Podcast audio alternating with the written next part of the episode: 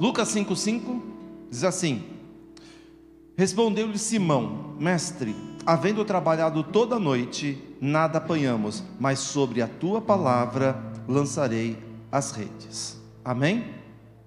Feche seus olhos por um instante, curve sua cabeça para nós falarmos com o Senhor. Pai querido, é no nome do Senhor Jesus que nós estamos aqui para ouvirmos a tua voz através desta palavra lida. Fala conosco, Senhor, de uma maneira especial, de uma maneira clara. Assim como o Senhor falou ao meu coração, fala com a tua igreja. Fala com cada pessoa que está aqui, Deus. Eu te peço, meu Pai, se conosco neste momento. Nós queremos ouvir a tua voz e estamos com o coração abertos para ouvir a tua voz. No nome do Senhor Jesus que eu te peço e agradeço. Amém. Amém, queridos? Amém? Só reduz um pouquinho aqui que está dando só pouquinha coisa do retorno, pouquinha coisa do retorno, só para não dar microfonia. Jesus havia pregado para uma multidão. Depois que o povo foi embora, se você ler o texto, né? Ele se dirige então a Pedro, traz uma mensagem particular para Simão. E chega para Simão e fala o seguinte: Faze-te ao mar alto e lançai as vossas redes para pescar.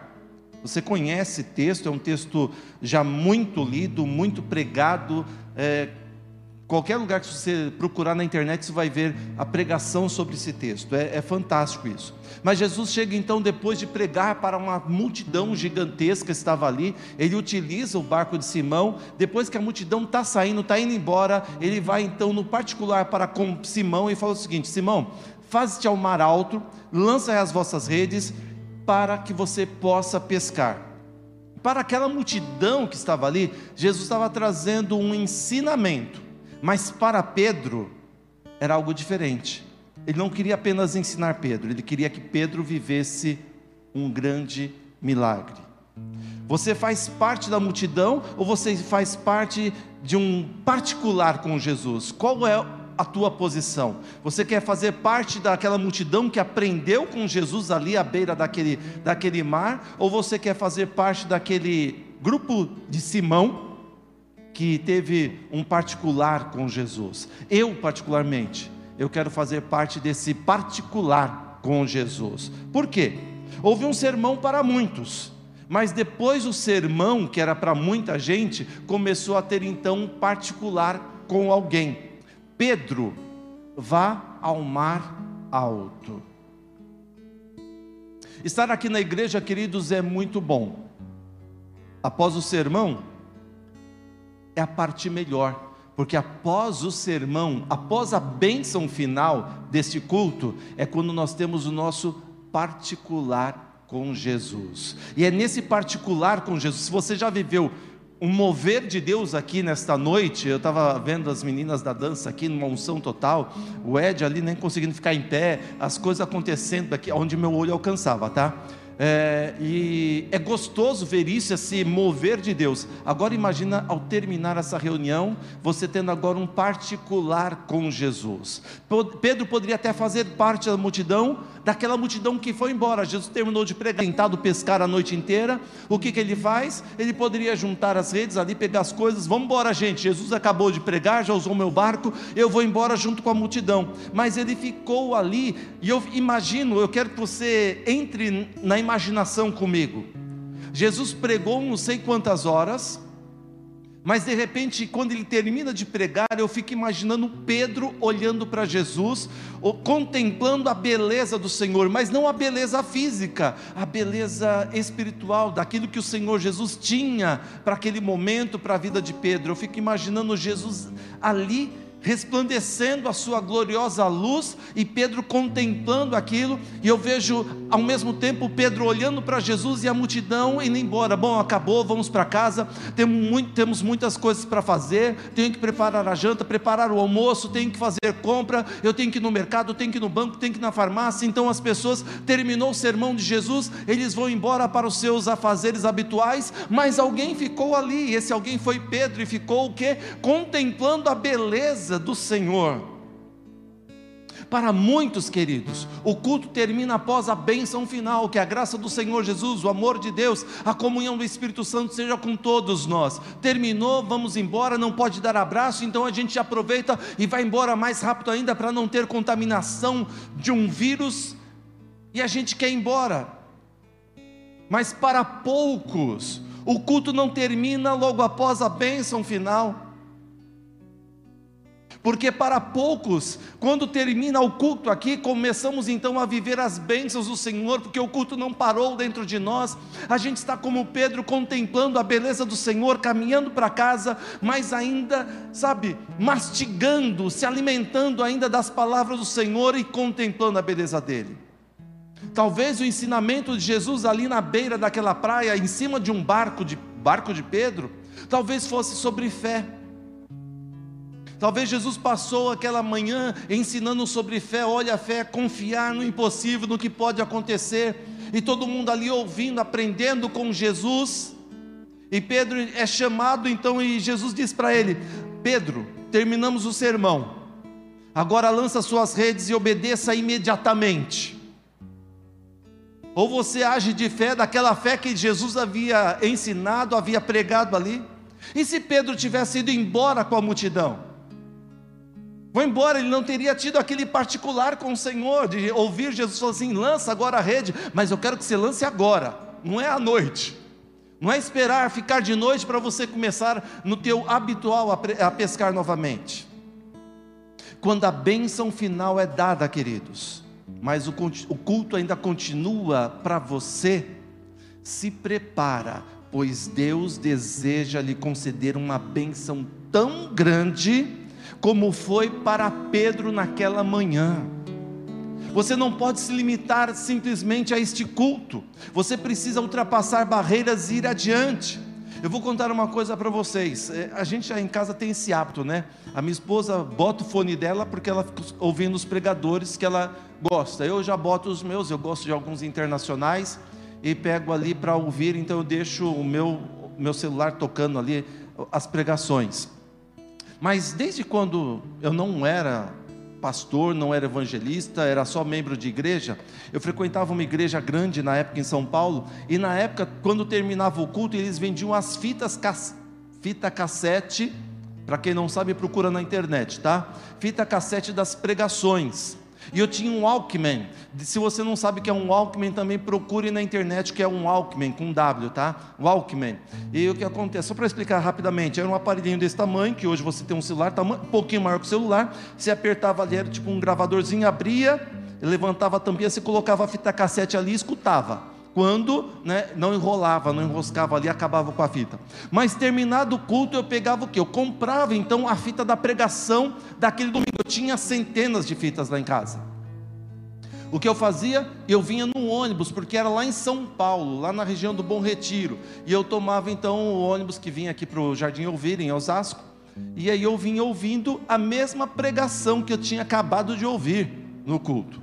Então eu vinha ruminando, como diz o texto sagrado.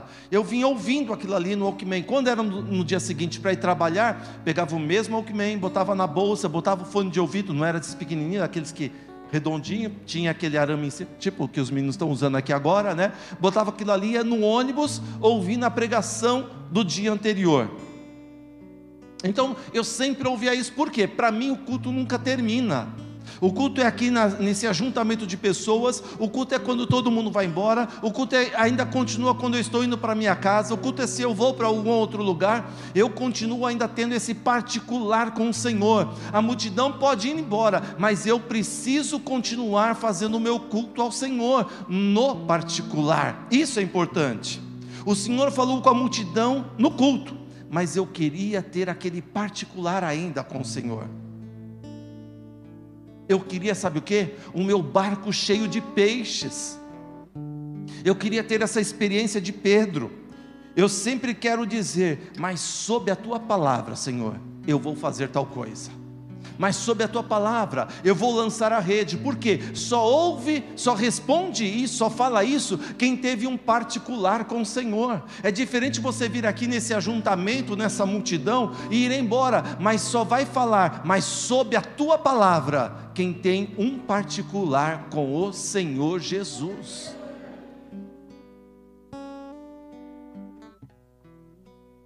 O Salmo 23 ele fala o seguinte: O Senhor é o meu pastor e nada me faltará. Não é isto? O Senhor é o meu pastor e nada me faltará. Mas olha só, Pedro não queria Jesus apenas como pastor, aquele que estava trazendo ensinamento para a multidão. Pedro queria então o Senhor Jesus como o Senhor. E se nós aceitamos Jesus como Senhor da nossa vida, nós temos que fazer tudo o que Ele nos ordenar, porque Ele é o Senhor, eu sou o servo. Ele é o Senhor, Ele pode mais, aliás, muito mais do que eu. Então, a partir do momento que eu aceito Jesus como Senhor da minha vida, eu me torno servo para obedecer aos mandamentos que Ele deixou para mim. E Ele deixou tudo escrito em Sua palavra, queridos. Tudo que eu precisar está aqui na palavra dele. Ele deixou de uma forma clara, tão simples. Você lê a Bíblia e você fala, gente, como é tão simples isso? E algumas pessoas falam, eu não acredito que é tão simples isso. Eu respondo, é simples mesmo. A palavra de Deus é uma simplicidade tão grande, porque é para gente simples como eu e você. Você lê e fala assim: não, alguém precisa que alguém me explique, mas o que você quer que explique? Mas se é isso mesmo que eu tenho que fazer, é isso mesmo, está escrito. O gostoso é isso, se você se torna um servo de Jesus, você aprende então a obedecer os mandamentos que ele deixou, a cumprir as ordens dele, a cumprir os objetivos que ele tem para a tua vida. Mas isso só pode acontecer quando você está no particular com ele e não na multidão. Só vai falar mais sobre, só, sobre a tua palavra quando a nossa própria razão estiver confusa quando eu não saber o que fazer, quando nossa própria razão estiver confusa, eu não sei que, sei que caminho tomar, aí que eu vou falar, mas sob a tua palavra, eu vou fazer tal coisa, somente sob a palavra dele. Quantas decisões nós temos que tomar na nossa vida e nós ficamos em dúvida, nós ficamos confusos. De repente, no nosso trabalho, como foi o caso da Giovana, né? A Gia ela teve que decidir: olha, eu gosto muito dessa empresa, eu gosto do que eu faço, adoro, eu gosto de todo mundo, ela faz, acontece, mas de repente aparece uma outra oportunidade. A gente fica confuso: vou para esta ou não vou para esta? E se eu for, o que acontecer? A gente está ali procurando um emprego, será que eu saio dessa empresa ou vou para outra? Ou não, ou permaneço nessa, e se acontecer alguma coisa de errado, e se acontecer alguma coisa de errado lá, ou se eu preciso de um trabalho, se eu sair hoje, se eu mandar o currículo para fulano ou cicrano, ou eu vou pedir a promoção ou não vou pedir a promoção, a gente fica confuso, será que eu faço, será que eu não faço? Será que eu, quando a gente tem um problema de família, aquela crise familiar, e a gente tem que tomar uma decisão e não sabe que decisão tomar, a gente fica meio que confuso na decisão, e a gente precisa saber o que a palavra do Senhor tem para nós. Ou no relacionamento, permaneço ou não permaneço no relacionamento, luto ou não luto por ele, vou atrás ou não vou? Eu tenho uma causa, uma causa judicial, uma causa é, que está na mão do, dos advogados, cobro ou não cobro, deixo ou não deixo, deixo passar ou deixo acontecer, o que, que eu faço? Eu fiz uma sociedade com alguém, mantenho a sociedade, ou separo da sociedade, toco o barco sozinho, o que, que eu faço? A gente fica confuso com relação a algumas coisas da vida. Então o que eu tenho que fazer? Eu vou deixar então a minha razão de lado, ou melhor, eu vou deixar as, a minha razão aos pés daquele que tem toda a autoridade e falo para ele: Senhor, a minha razão, o meu intelecto, a minha sabedoria, o meu conhecimento, tudo que eu sei, eu estou colocando nos teus pés. Mas agora, sob a tua palavra, eu vou fazer o que o Senhor mandar. É isso. É confiar naquilo que eu não consigo ver. É confiar simplesmente na palavra dele. Você está vendo a palavra dele? Mas é confiar na palavra dele. Não é no, no, que você já viu ou viveu. Chega um momento que nós temos que dizer, mas sob a tua palavra, mesmo quando a ordem de Cristo parecer contrária à nossa própria experiência, eu vou obedecer à palavra dele. O que Jesus está dizendo para Pedro é: Pedro, experiência é bom. Sei que você é um pescador nato, mas vai chegar um momento em que ela não vai adiantar de nada. Você sabe disso. Você é bom no que você faz. Você é um bom funcionário, você é um bom pai, você é um bom marido, você é bom empresário, você é bom em muitas áreas ou em algumas específicas, mas vai chegar um momento e chega esse momento em que a experiência que você tem não adianta nada. Vai chegar um momento que você terá que sair da multidão que está só ouvindo para ter um particular com Jesus e viver da fé. É isto. A vida cristã é isso, queridos. Eu nunca devo dizer, fiz tal e tal coisa, sei que não era o certo, mas deu um bom resultado, então eu vou fazer de novo. Ou então eu posso dizer, fiz tal e tal coisa, sei que era correto e deu errado, não vou fazer de novo. Não, eu devo dizer o seguinte: Senhor, aonde eu devo lançar a rede? Não é da minha experiência, não é se deu certo ou se deu errado no passado, se eu vou ou não vou fazer, simplesmente, Senhor, aonde eu devo lançar a minha rede? As pessoas se gabam da experiência da vida, e Jesus disse: você precisa ter experiência comigo. Experiência da vida sem experiência comigo não quer dizer nada. Pedro pescou naquele lago quase que a vida inteira. Nasceu um pescador. É, os estudiosos, eu creio nisso, dizem que Pedro era analfabeto. Tanto é que alguns dizem que o Evangelho de Mateus foi Pedro quem ditou para Mateus, porque Pedro não sabia escrever. Então Mateus era o amanuense, aquele que pegava a mão e escrevia. Então Pedro não sabia escrever.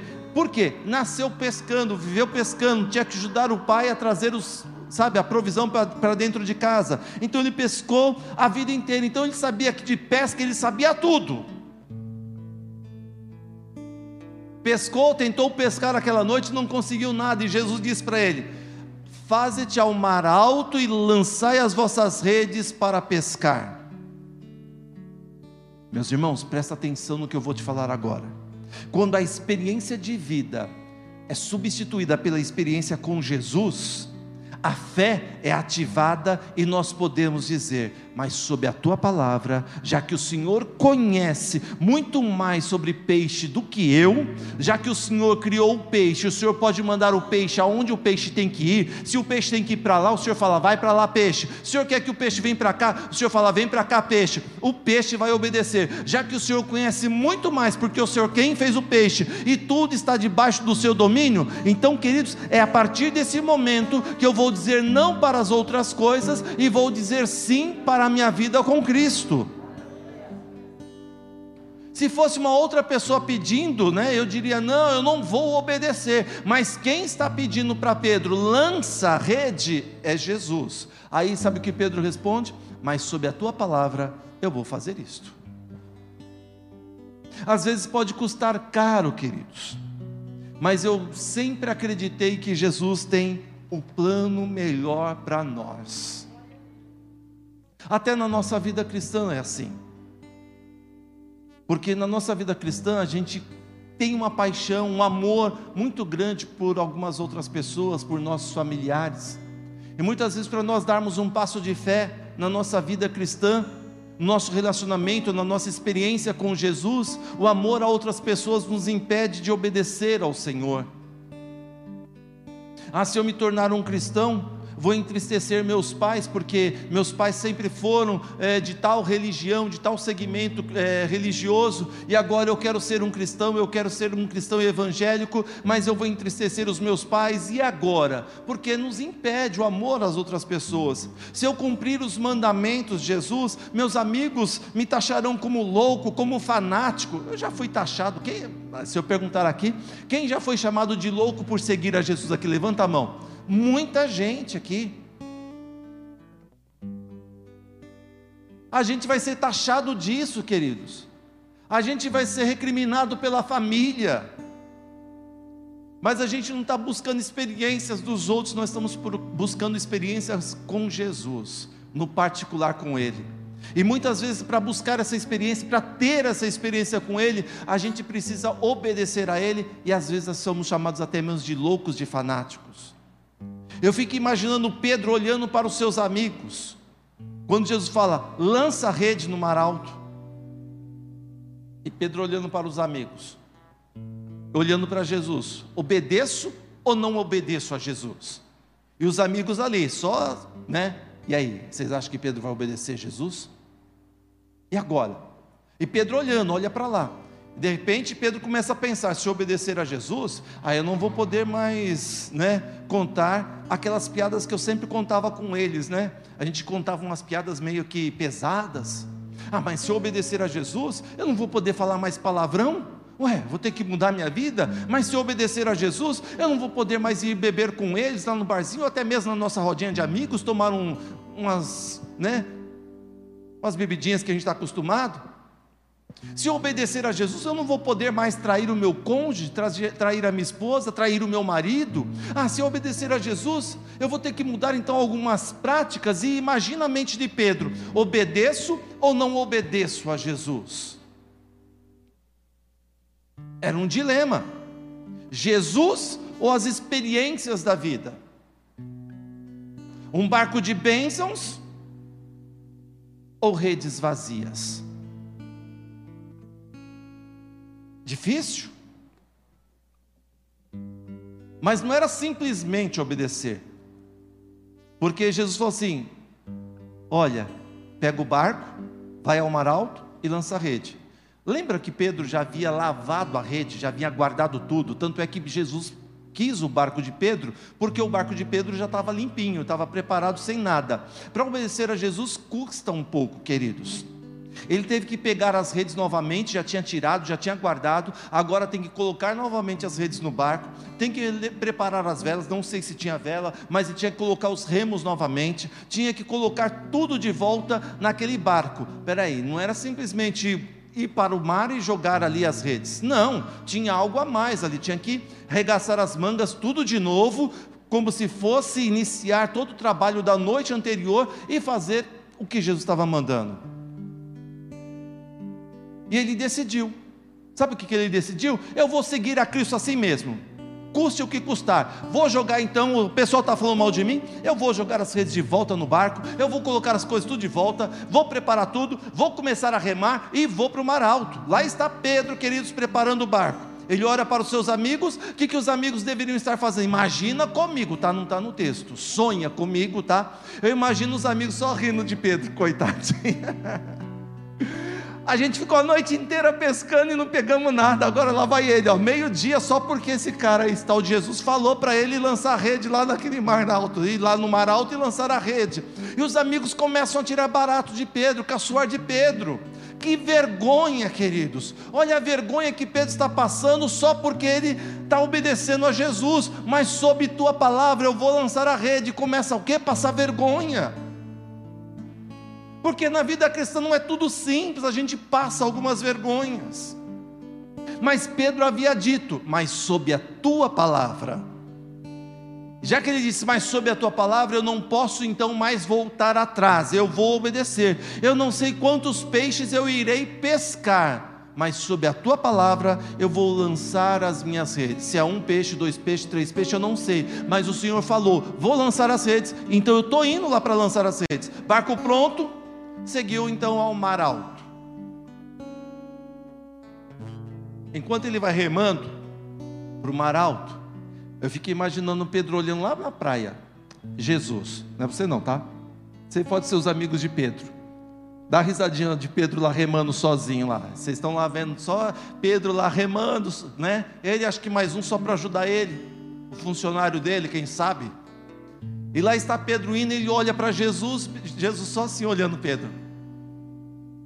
E os amigos, tirando barato de Pedro.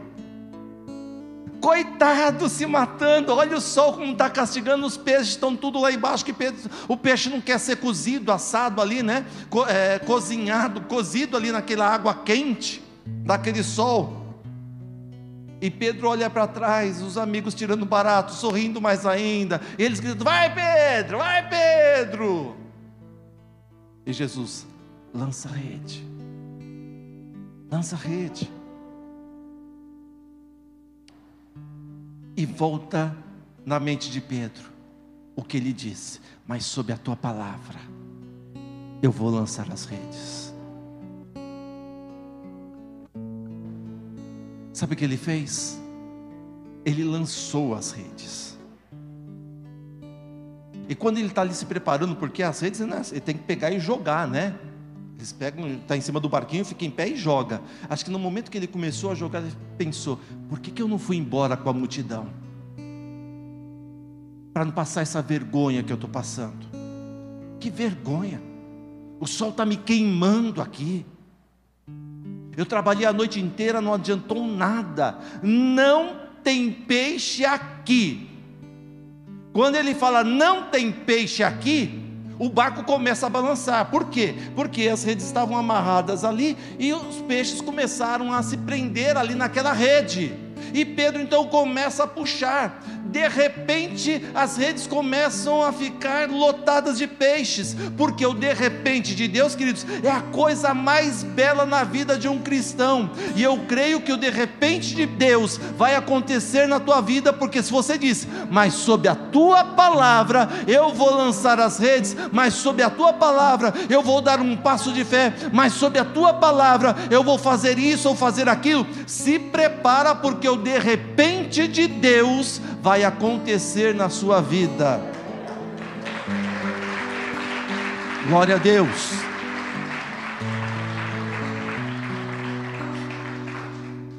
E os amigos dando risada, e de repente, quando eles estão rindo, eles começam a ver Pedro se matando ali em cima do barco. E Pedro vira para aqueles que estão sorrindo e grita: Ei, vocês estão rindo de mim? Pega o barco de vocês que eu estou precisando de ajuda, tem muito peixe aqui. Porque a bênção do Senhor, queridos, enriquece, não acrescenta dores. E a bênção do Senhor vem para, sabe, ser esbanjada para até outras pessoas. O Salmo 126, versículo 5, a pastora Rita sabe de cor, né? Os que semeiam com lágrimas voltarão com alegria, né? Mas eu vou pegar então Pedro escrevendo o Salmo 26, versículo 5. Os que remam com lágrimas pescarão com cânticos de alegria.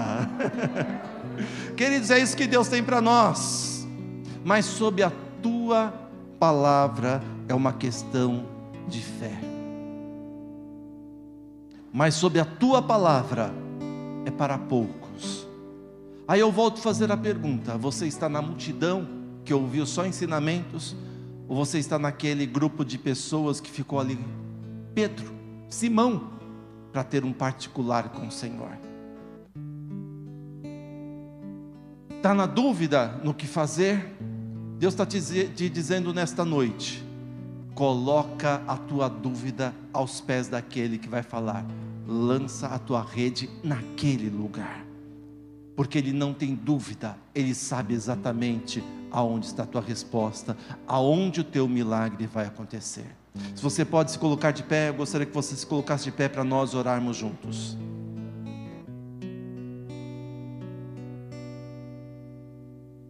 Eu gostaria de encontrar Simão aqui, que você seja um Simão Pedro, que você tenha um particular com o Senhor, você comece a viver agora essa intimidade com o Senhor, de chegar assim: olha, não foi para a multidão que ele falou, chegou Simão, vem cá, Vou te contar um negócio. Lança a tua rede. Senhor, sob a tua palavra, eu trabalhei a noite inteira, mas sob a tua palavra eu vou lançar. Você já tentou tempos e tempos com suas próprias mãos, mas hoje você está dizendo, Senhor, agora é contigo. E quando você chega na tua impossibilidade, começa a possibilidade de Deus. Quando você acha que não consegue mais, o Senhor fala assim: agora sim, agora é minha vez, agora deixa que eu vou trabalhar, agora deixa que eu vou agir, e você vai viver o teu milagre no nome do Senhor Jesus. Amém? Você crê nisso? Coloque a tua mão sobre o teu coração. Nós vamos orar ao Senhor. Pai, muitas pessoas nesta noite, Senhor Deus, estão com o coração cheio de dúvidas. São situações difíceis, situações em que elas não conseguem saber qual o caminho, qual a direção seguir, o que fazer. Lutaram, tiveram experiências de vida, são pessoas que mais experiências do que eu elas têm, ó Pai. São pessoas capacitadas em suas áreas de atuação, experiências conjugais, experiências profissionais e experiências de ministério. Mas chegou um momento em que a situação fugiu do controle. A experiência de vida não está adiantando, Deus. Mas o que nós precisamos agora é experiência contigo. E essa tua experiência é que vai mudar a nossa história. Esse teu particular conosco, esse culto após o culto, esse caminhar contigo quando as pessoas começam a falar mal, a tirar barato, a caçoar da gente. Mas é não perder a fé é colocar a fé em prática. É isso que nós precisamos, Senhor, é isso que a tua filha precisa. Que o Senhor venha aumentar a fé, que o Senhor venha se manifestar e dar a direção certa, o caminho correto a ser seguido. Pai maravilhoso, no nome de Jesus, toma tua filha, o teu filho em tuas mãos agora. Senhor, são situações que estão deixando o teu filho, a tua filha, noites e noites em claro, sem poder dormir, colocando a cabeça no travesseiro, mas não descansando. Mas neste momento, Senhor, nós confiamos num Deus que tudo pode, no Criador de todas as coisas, num Deus que sabe o amanhã e tem um amanhã preparado para nós. Então, Senhor, abre os nossos olhos e abre os nossos ouvidos para ouvirmos a tua voz dizendo: vai ao mar alto, vai naquele lugar, tome essa decisão, faça isso, ouça o meu Espírito Santo te dizer. Senhor, nós queremos isto, viver o sobrenatural com o Senhor. É isso que eu te peço, Pai muda, muda literalmente, muda a nossa história. Em nome de Jesus é que eu te peço, em nome de Jesus eu te agradeço, desde agora e para todos sempre. Amém. Amém, queridos.